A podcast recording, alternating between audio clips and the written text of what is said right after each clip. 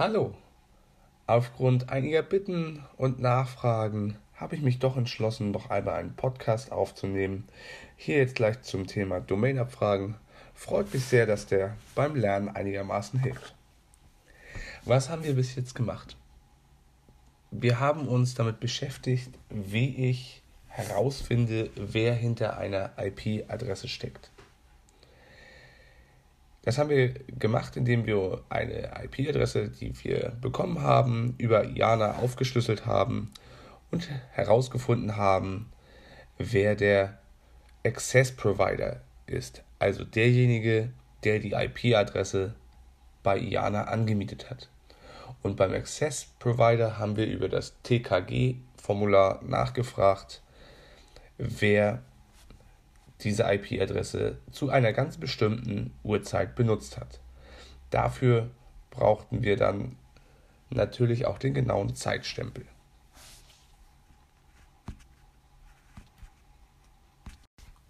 Heute soll es nun also darum gehen, wie ich eine Domain-Abfrage durchführe. Das heißt, herausfinde, wer hinter einer Website steht. Wenn wir auf Folie 2 uns nochmal die Grafik des Verlaufs des Datenpakets vor Augen führen, dann können wir da nochmal sehen, dass wir unser Heimnetzwerk haben. Das sind die dort rot dargestellten 192.168er IP-Adressen. Wenn ich also auf meinem Smartphone oder auf meinem Computer eine Website aufrufe, dann fragt mein Gerät bei meinem Router an, ich möchte die Website öffnen und dieses kleine Datenpaket wird durch meinen Router weitergeleitet. Das kann der Router, weil er durch meinen Zugangsprovider, also meinen Access Provider, das könnte zum Beispiel Telekom, Vodafone oder sonst wer sein, eine öffentliche IP-Adresse bekommen hat. Das ist die hier schwarz dargestellte Zahl 84.117.26.9. Also, von aus meine private IP-Adresse, die 192er, wird, sobald er mein Haus quasi verlässt, eine öffentliche IP-Adresse. Diese IP-Adresse wird quasi auf mein kleines Datenpaket geschrieben. Und nun brauche ich natürlich auch noch eine IP-Adresse, wo das kleine Datenpaket hingehen soll.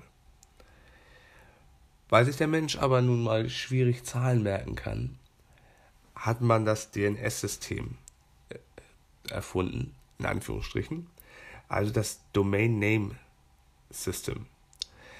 Da das Ganze funktioniert ähnlich wie ein Telefonbuch, das heißt, ich brauche mir nun nicht die IP-Adresse von den Servern von Amazon zu merken, sondern ich kann zum Beispiel einfach in meinen Webbrowser amazon.de eingeben.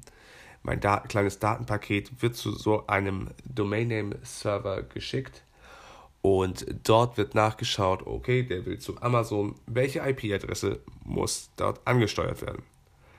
Nichts anderes macht das Domain Name System und dann geht mein kleines Datenpaket mit Absender und Empfänger entsprechend durch das Netz zur Zieladresse. Hier jetzt in unserem Beispiel der Server von Amazon und führt dort den entsprechenden Befehlaufruf, zum Beispiel die Website auf und wird dann zu mir zurückgeschickt. Kurz zu den äh, Domain Name Servern, da gibt es mehrere, nicht nur einen aber im Großen und Ganzen ist das für uns erstmal unwichtig. Jetzt möchte ich noch mal ganz kurz erläutern, wie eine IPv4-Adresse aufgebaut ist.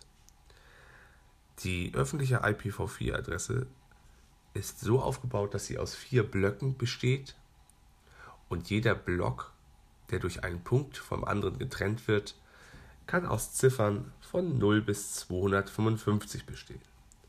Das macht also 256 Möglichkeiten pro Block und die hochmultipliziert ergibt eben 4,3 Milliarden mögliche IP-Adressen, die im IPv4-System maximal möglich sind.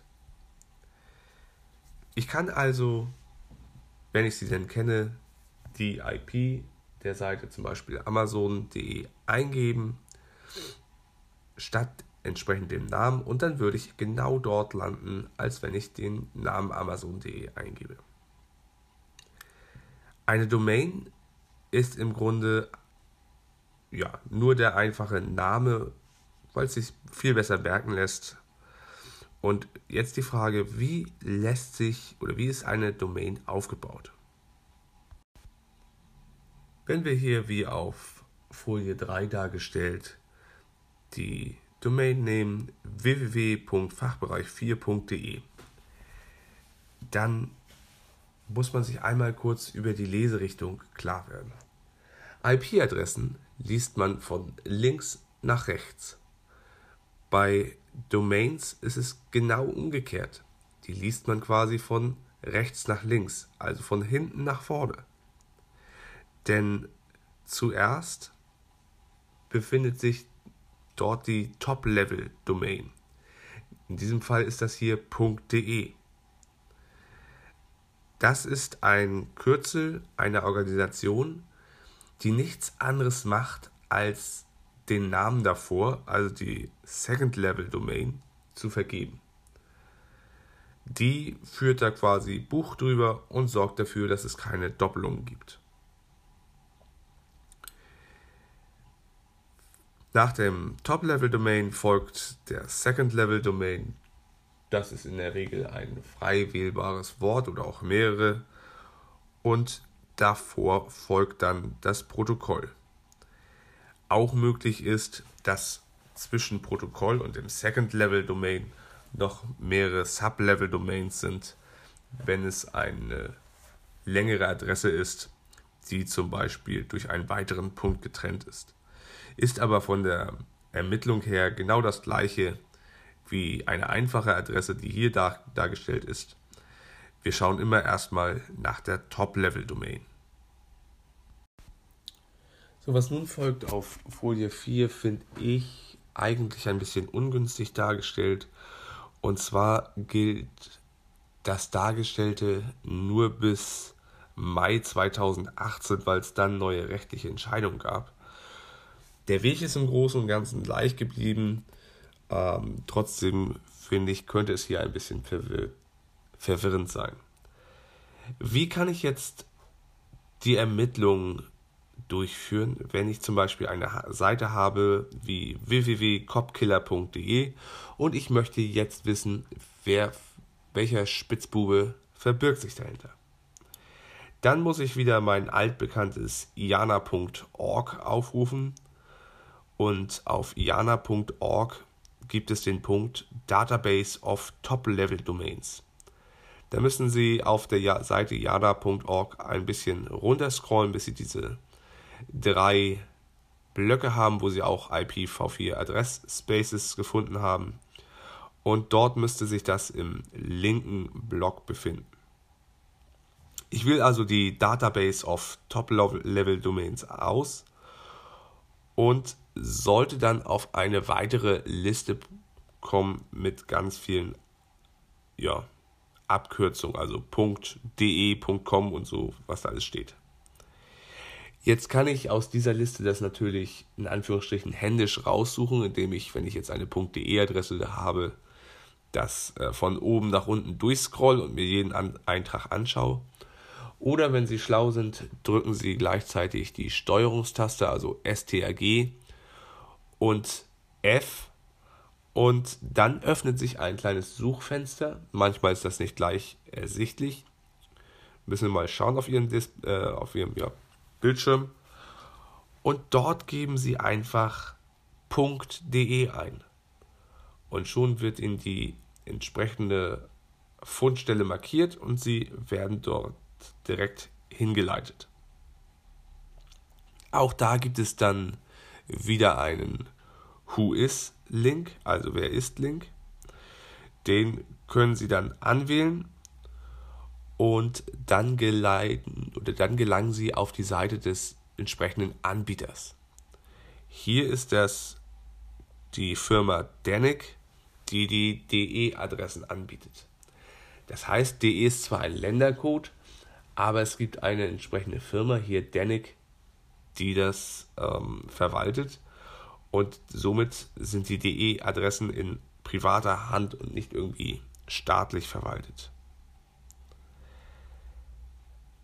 Jetzt kann ich auf der Seite von Danik die Domain eingeben.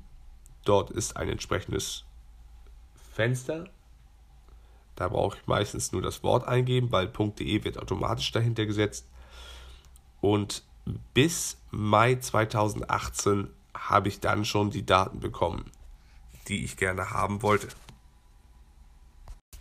So, aber wie funktioniert das jetzt seit Mai 2018? Seit diesem Datum gibt zum Beispiel Danek aufgrund des Datenschutzes nicht mehr gleich sämtliche Daten raus, zeigt sie also automatisiert an. Nein, im Großen und Ganzen wird so gut wie nichts mehr angezeigt.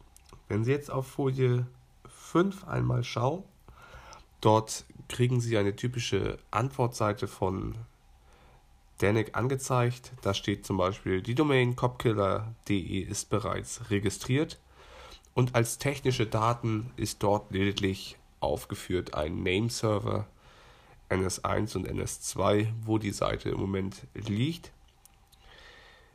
Dann haben wir dort Informationen zur Kontaktaufnahme. Da kann ich gern mal was an den Domainbetreiber schreiben, aber im Großen und Ganzen darf ich da nicht mit viel Antwort rechnen. Dann steht weiter unten Informationen zum Domaininhaber und da steht dann für den Domaininhaber. Das sind wir ja leider nicht, denn wir müssten über den Punkt für Dritte gehen. Ganz unten ist zu lesen für Dritte, das ist hier auch mit einem roten Pfeil markiert. Den müssen Sie auswählen für Dritte und dort gibt es dann ein Behördenanschreiben bzw. ein extra Formular dafür, das wir an DENIC schicken müssen. Also hier keine TKG-Anfrage, sondern ein extra Auskunftsschreiben. Das finden Sie auf Folie 6. Antrag auf Auskunft der Domaininhaber Daten für Behörden. Das ist schon vorausgefüllt für Danik. Sie tragen entsprechend nur noch Ihre Polizeidienststelle ein, Ihre Erreichbarkeit und um welche Seite es sich handelt. Und dann muss dort die Rechtsgrundlage eingetragen werden. Danik ist allerdings kein Access Provider. Das heißt, Danik stellt uns keinen Zugang zur Verfügung. Und leider vermittelt auch Danik keinen Content. Denn das Einzige, was sie machen, sie verkaufen das Wort, was vor .de steht. Und somit kommen wir auch mit dem Telemediengesetz nicht viel weiter. Hier müssen wir also die als Ermächtigung den Paragraph 163 Absatz 1 StPO nehmen. Der wird entsprechend hier in das Formular eingetragen und dann müssten Sie das wieder als PDF speichern und entsprechend an Danik schicken. Im richtigen Arbeitsablauf würden Sie dieses Formular auch noch in Artus integrieren, sprich hochladen. Wie man das macht, machen wir später. Auf Folie 7 werden Ihnen dann die Ergebnisse angezeigt, die Sie möglicherweise erhalten können. Das kann zum Beispiel sein ein Domaininhaber. Der Domaininhaber ist typischerweise der Eigentümer der Seite bzw. der Domain. Der administrative Ansprechpartner, also der Admin der Seite, der dort Veränderungen, Aktualisierungen und ähnliches vornimmt. Das kann natürlich auch in Personalunion auch der Domaininhaber sein. Je nachdem, welche Informationen ich von der Seite haben will, kann das natürlich schwierig sein, den Domaininhaber oder den Admin anzuschreiben, weil wenn ich auf der Seite www.kaufdeinedrogen.de wissen möchte, wer dort verantwortlich ist, weil ich einmal eine Anzeige gegen ihn schreiben will, dann macht es wohl wenig Sinn, ihn direkt anzuschreiben und sagen, hey, gib mir mal deine Personalien, ich möchte gerne eine Anzeige gegen dich machen. Was wird wohl passieren? Die Seite wird gelöscht und ist dann keine zwei Minuten später wieder mit einer anderen Top-Level-Domain, vielleicht aus Togo oder sonst wo, wieder im Netz. Dann gibt es noch den technischen Ansprechpartner, hier TechC, äh, TechC genannt. Das ist derjenige, der zum Beispiel bei einem Webhoster arbeitet. Da gibt es zum Beispiel Hetzner oder das kann auch 1 zu 1, äh, 1 zu 1 sein. Also die Firma, die den Webspace für diese Internetseite anbietet. Und der hat auch Zugriff auf die entsprechenden Protokolle. Und im Großen und Ganzen kann man sich merken, wenn ich einen Tech-C angezeigt bekomme, richte ich meine Anfrage immer an diesenjenigen. Dann gibt es noch den Registrar. Das sind äh, ja Firmen, die sich für den Domaininhaber eigentlich eintragen lassen, damit entsprechend seine Personalien nicht bekannt werden. Das sind so die möglichen Personen, die Ihnen dort angezeigt werden können. Wenn Sie haben, wenden Sie sich immer an den Tech-C, damit Sie dort die entsprechenden Daten bekommen können.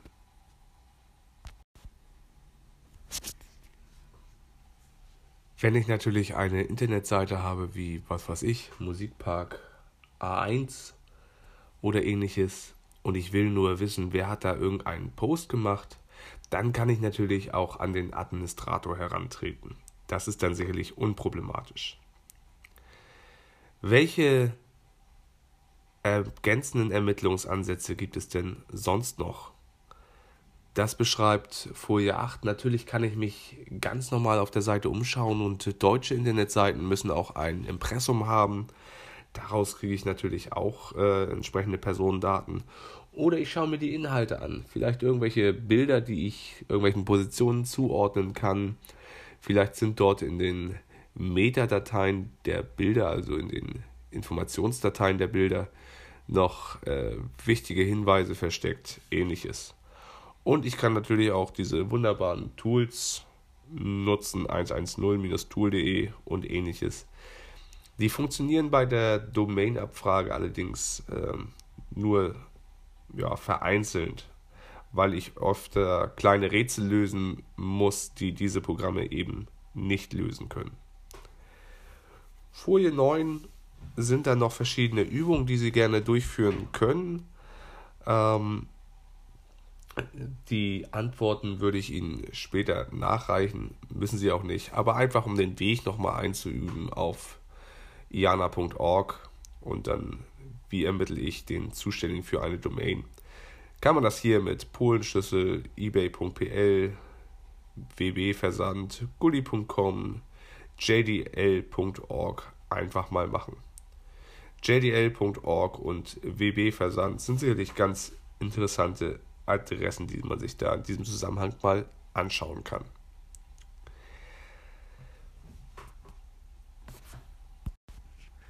In Folie 10 gibt es nochmal eine schöne Übersicht über die IP- und Domain-Ermittlung. Die beiden Stränge, die wir jetzt miteinander durchgenommen haben und die ich über iana.org durchführen kann.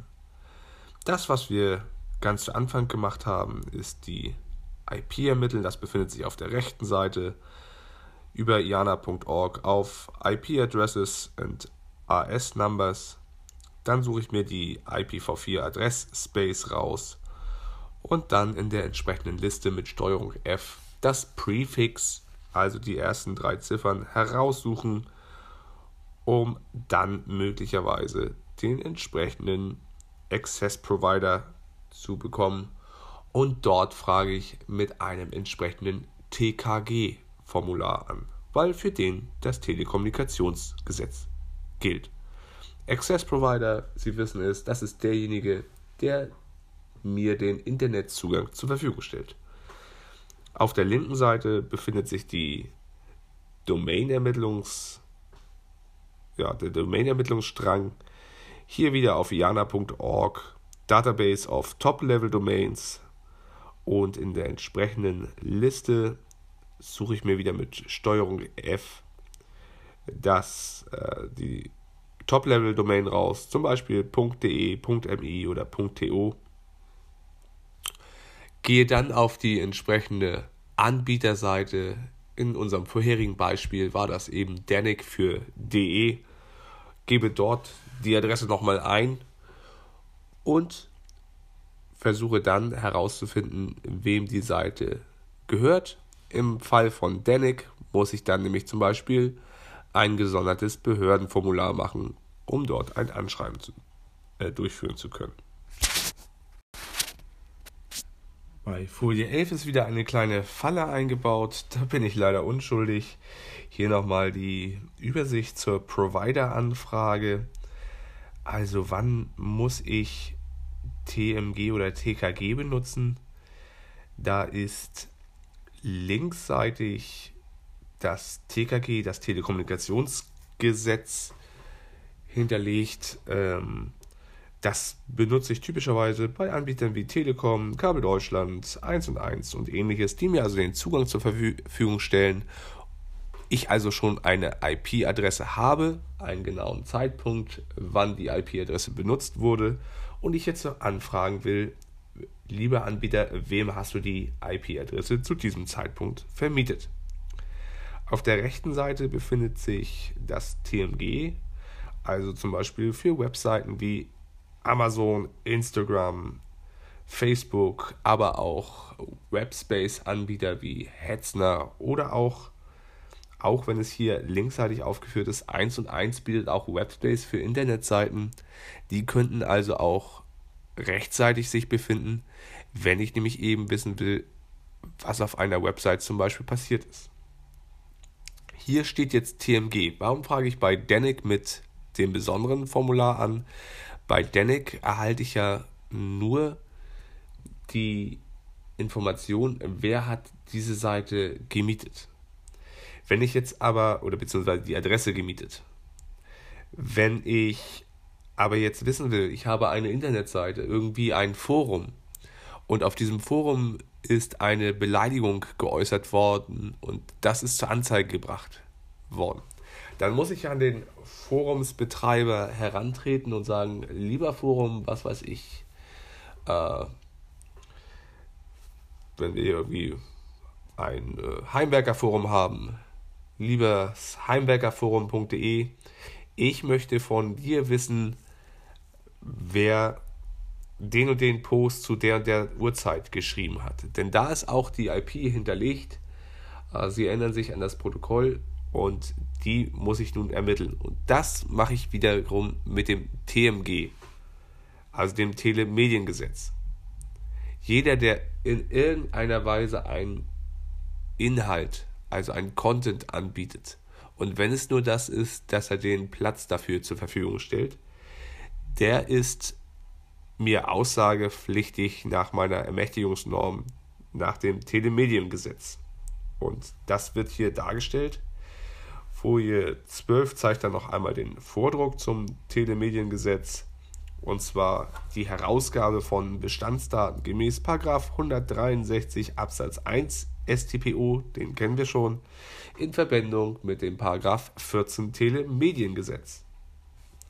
Im Großen und Ganzen ist das ein ja, ähnlicher Vordruck wie das TKG. Äh, ich muss das wieder ausfüllen und dann als PDF verschicken und dieses PDF lade ich später auch in Artus hoch. Die gibt es auch als Vorlagen im Intranet unter dem Reiter Cybercrime und dann müssen Sie mal unter Ermittlungshilfen suchen. Später werden wir die auch nochmal als Textbaustein in Artus einfügen, damit das möglichst alles schön reibungslos läuft. Weiter ist hier noch ein Hinweis gegeben auf das Extrapol. Ah, da kommen Sie natürlich im Moment auch nicht rein, wo man noch weitere Informationsmöglichkeiten zu, zum Cybercrime findet. Also jetzt noch einmal kurz zusammenfassend. Wir stellen uns vor, es gibt eine Website, dort ist irgendwie ein Bild gepostet worden oder ein Kommentar hinterlegt worden, der strafrechtlich bewährt ist. Wie komme ich jetzt an denjenigen heran, der das gemacht hat. Ich versuche also erstmal den Betreiber der Website zu ermitteln. Und das haben wir hier mit diesen Domain-Anfragen gemacht. Das heißt, wenn ich jetzt musikpark1.de hätte, dann könnte ich zum Beispiel auf die Website gehen, nach dem Impressum suchen oder ich frage entsprechend über Danik an. Ich gehe auf iana.org, wenn ich es nicht schon weiß, suche mir über die Database der Domain der, der Domains das, die entsprechende Firma für DE raus. Das ist dann hier Danik. Gehe auf deren Seite, gebe dort Musikpark A1 ein und muss dann über das Behördenformular ein Anschreiben an Danik richten. Das schicke ich per E-Mail, um keine Zeit zu verlieren und bekomme dann eine Antwort, wer der Betreiber der Domain ist und wer der technische Ansprechpartner ist. Hier in diesem Fall wäre es dann sicherlich unproblematisch, an den ähm, Besitzer der Domain heranzutreten, weil der ja nicht mein Beschuldigter ist, sondern im Zeugenstatus ist. Aber der Einfachheit halber, merken Sie sich, treten Sie an den technischen Ansprechpartner heran, schicken Sie dem eine Anfrage und hier nehme ich dann entsprechend das TMG, das Telemediengesetz, weil der betreut diese Website und bietet ja damit einen Content an. Danach ist er dann auskunftspflichtig und muss mir die Bestandsdaten geben. Wichtig für diese Anfrage ist natürlich wieder, dass ich vielleicht, wenn ich kann, einen Screenshot des Posts oder vielleicht auch einfach nur den Text mitschicke und wann der wo auf seiner Website gepostet sein soll, damit er das natürlich auch zuordnen kann bzw. suchen kann. Also ich sollte ihm schon so viele Informationen geben, wie ich kann. Das ist mein eigenes Interesse. Der Techsy wird mir dann eine IP-Adresse geben, die den Post äh, hinterlassen hat. Und mit dieser IP-Adresse kann ich dann wieder über iana.org versuchen zu ermitteln, welcher Content Provider diese angemietet hat. Das heißt, ich gehe über äh, die IP-Numbers, also den Weg, den ich zuerst beschrieben habe, suche mir den entsprechenden ähm, Provider raus und würde dann, wenn ich den Namen des Providers habe, meinetwegen Kabel Deutschland, jetzt noch einmal in die ZPD, in die zentrale Provider-Datenbank schauen, um dort mögliche Polizeiadressen zu finden, wo ich einen direkten Kontakt habe und meine Anfrage einfach schneller beantwortet wird. Denn äh, Geschwindigkeit ist hier das oberste Gebot. Die meisten Provider löschen entsprechend nach sieben Tagen die Daten und wenn ich dann nicht angefragt habe, dann ist mein Ermittlungsansatz weg. Also ich richte dann mein Anschreiben per TKG an den Access Provider, also denjenigen, der den Internetzugang vermittelt hat, und frage ihn, lieber Freund, sag mir mal, welcher Lümmel hat zu dieser Uhrzeit die und die IT äh, IP benutzt. Natürlich darf ich die Zeitzone nicht vergessen. Und dann werde ich wahrscheinlich einen Namen zugeschickt bekommen. Und das wäre dann höchstwahrscheinlich mein Beschuldigter. Wie wir in der letzten PowerPoint gesehen haben, gibt es natürlich auch immer Mittel und Wege, seine IP zu verschleiern. Hier wäre dann wahrscheinlich unsere Ermittlung erstmal gestoppt, es gibt da noch andere Mittel und Wege, da müssten wir aber eine Entscheidung oder eine Abteilung höher gehen. Und ob das bei normaler Alltagskriminalität äh, gemacht wird, ist dann auch immer ein bisschen fraglich, weil dort entsprechende Ressourcen und Gelder verbraucht werden. Okay, ich hoffe, ich konnte das einigermaßen klar aufschlüsseln, wie so etwas funktioniert. Vielleicht baue ich noch mal eine kleine Übung zusammen, dass Sie das noch mal praktisch üben können und wünsche Ihnen jetzt ein wundervolles Wochenende.